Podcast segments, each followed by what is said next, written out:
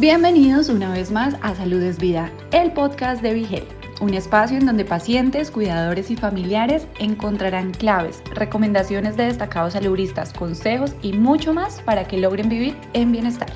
En este podcast, el doctor Ángel Dávila Franco, emergenciólogo y presidente del Comité de Equidad de la American Heart Association, te explica cómo reconocer un stroke y cómo actuar frente a uno de ellos. Si tienes alguna condición como presión arterial alta, diabetes, enfermedad del corazón o si fumas y tienes un historial clínico de algún familiar con accidente cerebrovascular, este podcast te puede interesar. Reprodúcelo y aprende cómo cuidar tu salud. Es un placer que esté con nosotros el doctor Ángel Dávila Franco, emergenciólogo y presidente del Comité de Equidad de la American Heart Association. Bienvenido, doctor. Muchas gracias, muchas gracias por la invitación. Es un placer estar aquí y poder orientar al público sobre stroke, que es lo que vamos a hablar hoy. Vamos a hablar un poco de los strokes. Es una palabra que yo diría que asusta. Sí, stroke tiene varios significados. Aquí en Puerto Rico la gente lo conoce más por accidentes cerebrovasculares o derrame cerebral. Aquí lo más que se usa el término de derrame cerebral. Eso es un stroke. Lo que pasa es que cuando dicen, mira, le dio un derrame, uno piensa en que la persona no va a regresar como era antes. Y entonces, pues, eso asusta. Mira, tenemos que ver que hay dos tipos de stroke.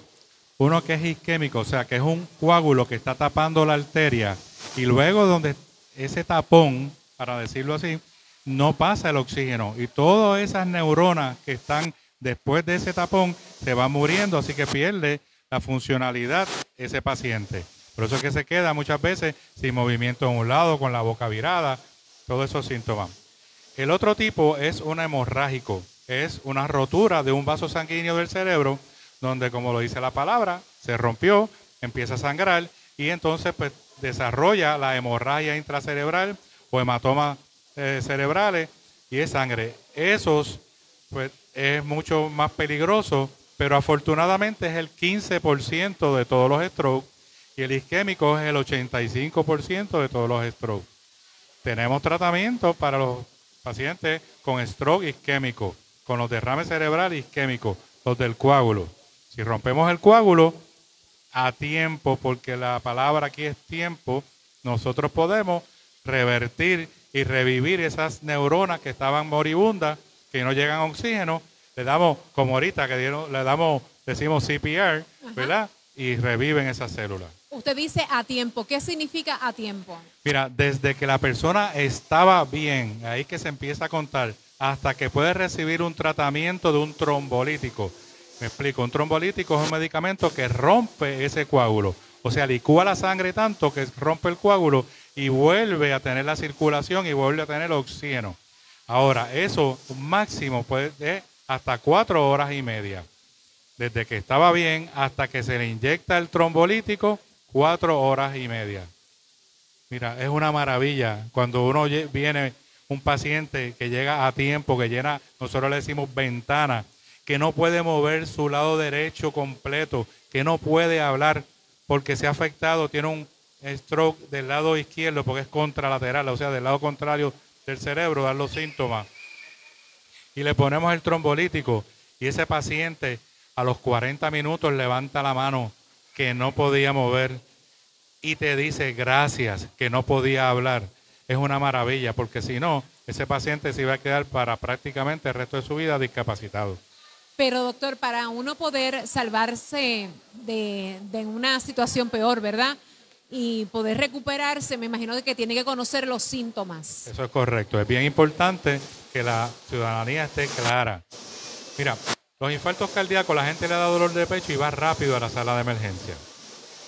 En esto, los síntomas son que se desvía la boca, se le vira la boca a uno, no siente la cara, la cabeza, pierde la fuerza del brazo, de las piernas de un solo lado, la mayoría de las veces, porque puede ser que pierda la fuerza de ambos, dependiendo del sitio donde tiene el coágulo.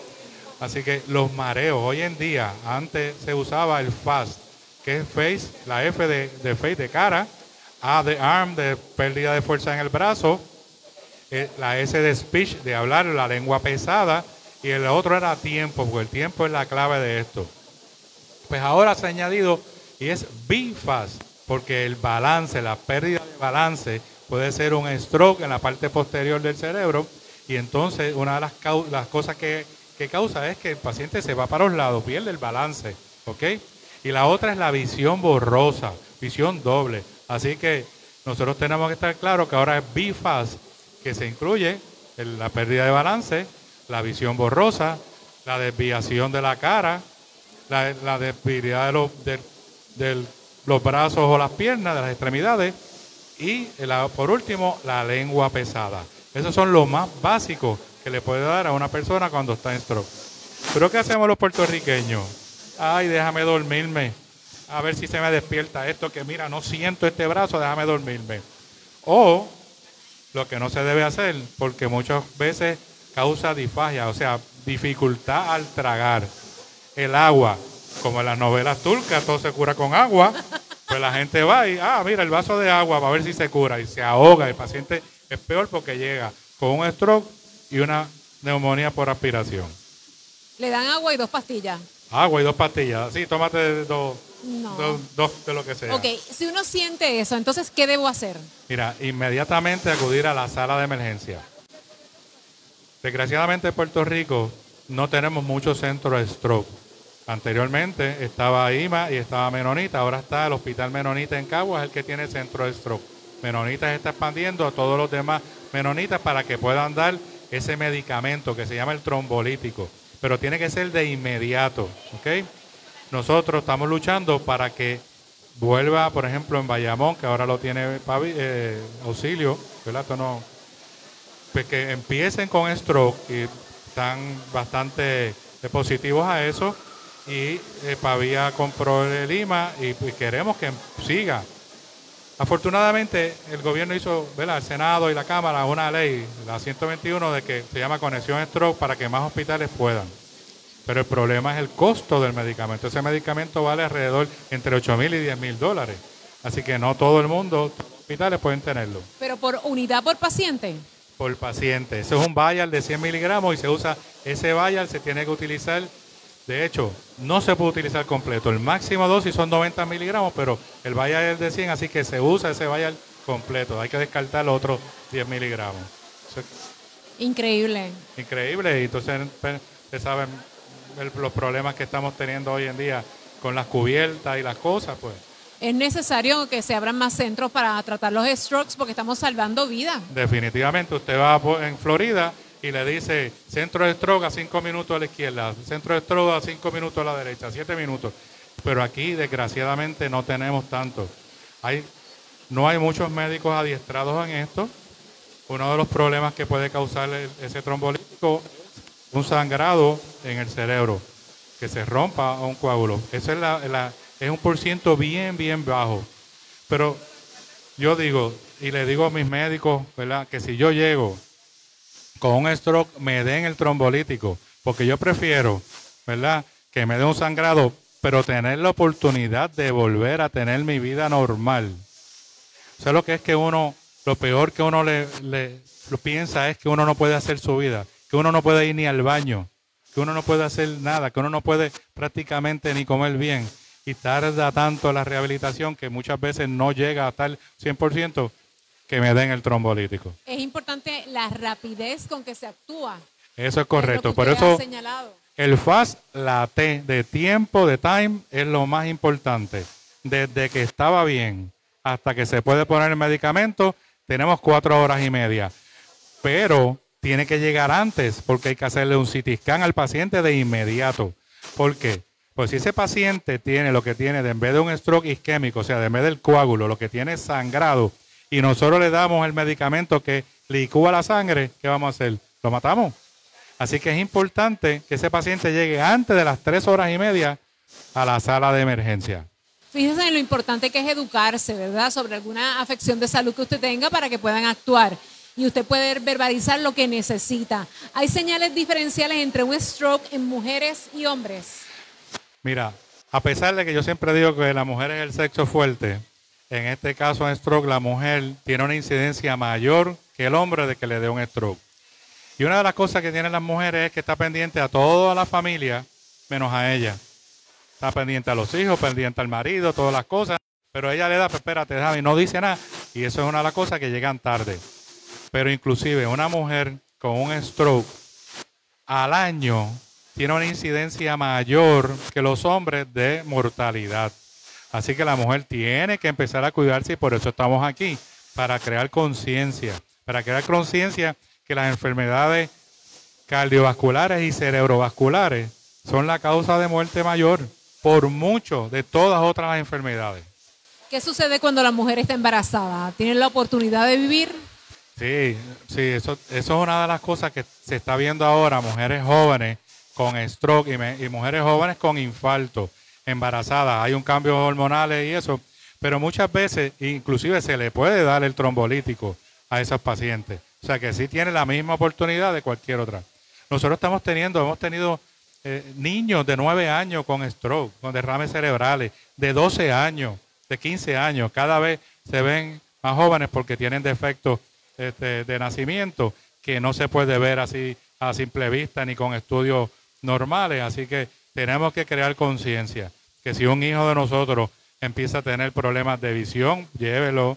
Si tiene problemas de movilidad, que se no puede sentir un lado, llévelo inmediatamente a su sala de emergencia. Y por ser joven, ¿tiene la oportunidad de recuperarse rápido? Sí. Los jóvenes, pues como, como todo en la vida, pues tienen la funcionalidad mucho mejor, los, músculos están, están, más fuertes y aunque le den stroke, la rehabilitación puede, puede mejorar más. ¿Cuáles son los factores de riesgo de accidentes cerebrovasculares en nuestro país? Bueno, ahora mismo en Puerto Rico, desgraciadamente sigue siendo la tercera causa de muerte los strokes. Sin embargo, en Estados Unidos, por tener tantos centros de stroke, bajó a la quinta causa de muerte. Así que en Puerto Rico la incidencia es mucho, es muy alta, especialmente en mujeres.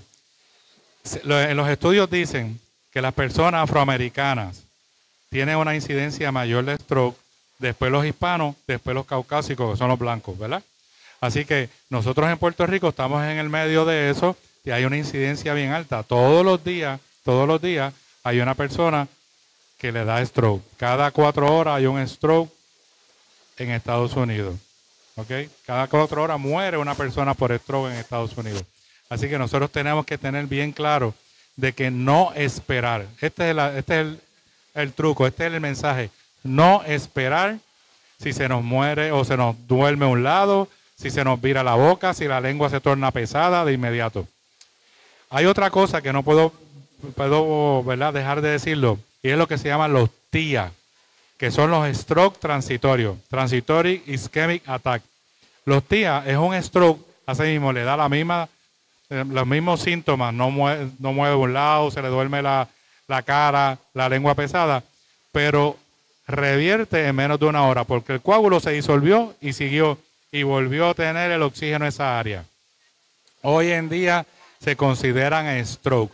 De hecho, ya los médicos que uno todo el tiempo está enseñando y dándoles conferencias, le dice, hoy en día esto es un stroke, tú no lo puedes dar de alta, porque hay que ver por qué pasó eso.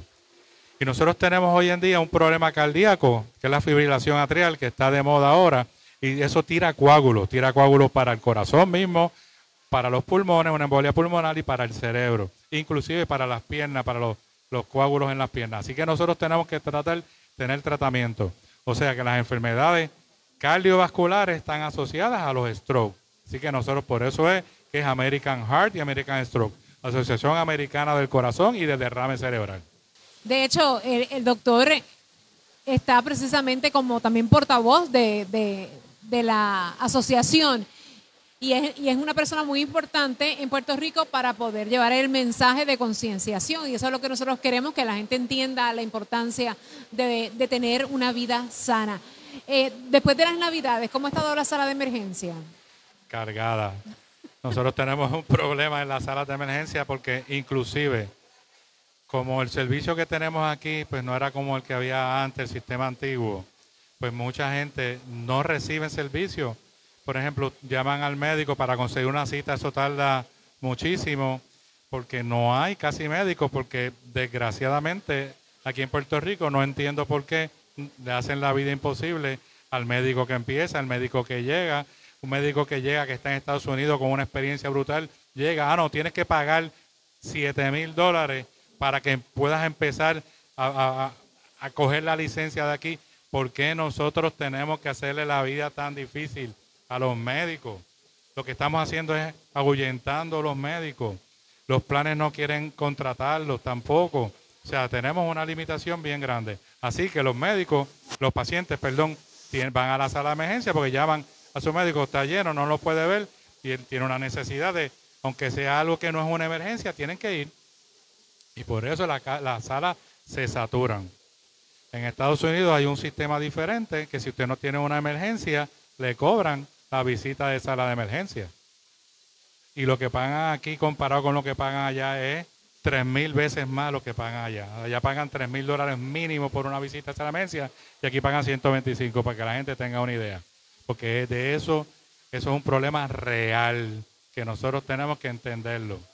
Si una persona tiene una emergencia en estos momentos, digamos, en este centro comercial, que es parecido a un stroke, ¿qué debe hacer la persona? Eh, los centros comerciales tienen también la manera de proceder al mismo para que acelere la respuesta.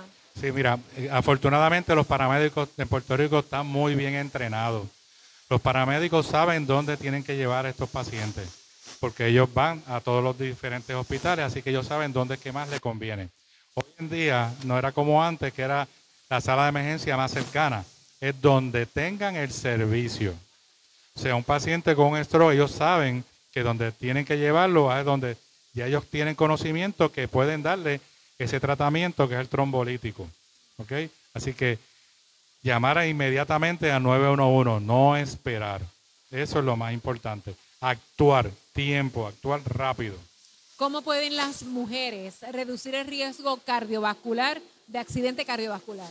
Primero, pensando en ellas un poquito y no en el marido en el, en el hijo y todas las cosas, porque ese, ¿verdad? Que las mujeres, ¿sabes que las mujeres, uno ve a una mujer con un bebé y parece un pulpo, a la cartera, el, carrito, el bebé, todas las cosas, eh, un pulpo, y ahí buscando la llave del carro, ah, y el celular en la oreja, y eh, una muestra. Pero eso es lo primero, empezar a pensar que si le da algo, tiene, tiene que pensar porque el bienestar de su familia es a través de ella y ella tiene que tratarse para que su familia esté bien, ella tiene que estar bien. Eso es lo primero. Y segundo, obviamente, saber los síntomas de un stroke, pero como yo le dije, desviación de, de la boca, la lengua pesada, pérdida de fuerza y actuar rápido, llamar al 911. ¿Ok? El problema es que si ella es la paciente, muchas veces no se da cuenta. Cuando hay, hay una diferencia en el stroke cuando da en, la, en el cerebro, la parte derecha, el cerebro afecta el lado izquierdo. Pero hay una cosa que se llama que neglect, o sea, negligencia. Ella no se da cuenta o él no se da cuenta de que tiene un stroke. Para él no existe o ella no existe el lado izquierdo. Es una cosa bien curiosa y eso uno lo ve por una vez y se le queda grabado. Porque uno se para por el lado izquierdo de ese paciente lo jamaquea y lo llama y él mira para el lado derecho, porque el lado izquierdo no existe para él. Así que si no se da cuenta, ahí puede perder en la ventana el tiempo. Así que es importante, ¿verdad? Que siempre tengan compañía, que siempre estén pendientes, que si empieza cualquier síntoma, llamar a su familiar, a su hija, a su nieto. Mira, me siento algo raro en la mano. No esperar que lo ataque fuerte. Muchas gracias, doctor, por haber estado con nosotros. Para mí es un Los consejos que ha dado y orientación sobre eh, accidentes cerebrovasculares son muy buenos. Y yo diría que en Arroyo Bichuela, por no poder comprender qué debe hacer inmediatamente. Eso es correcto. muchas gracias por la oportunidad. Que, ¿verdad? Llevo eh, muchos años bregando con stroke y es una maravilla si el paciente llega a tiempo. La probabilidad de que termine como, como antes se pueden salvar vidas. Así es. Lo importante es el tiempo. Así que esa es parte de nuestra misión de concienciar porque es importante buscar ayuda rápido y llegar a un centro hospitalario, ¿verdad? Que esté funcionando. Esperamos que tengamos más cada día. Nada, que Dios los bendiga a todos. Muchas gracias. Gracias por haber estado con nosotros. Si te gustó el contenido, no olvides seguirnos en tus redes sociales favoritas. Nos encuentras como Vigel PR. Todos los temas de interés para alcanzar tu bienestar hacen parte de Salud es Vida, el podcast de Health.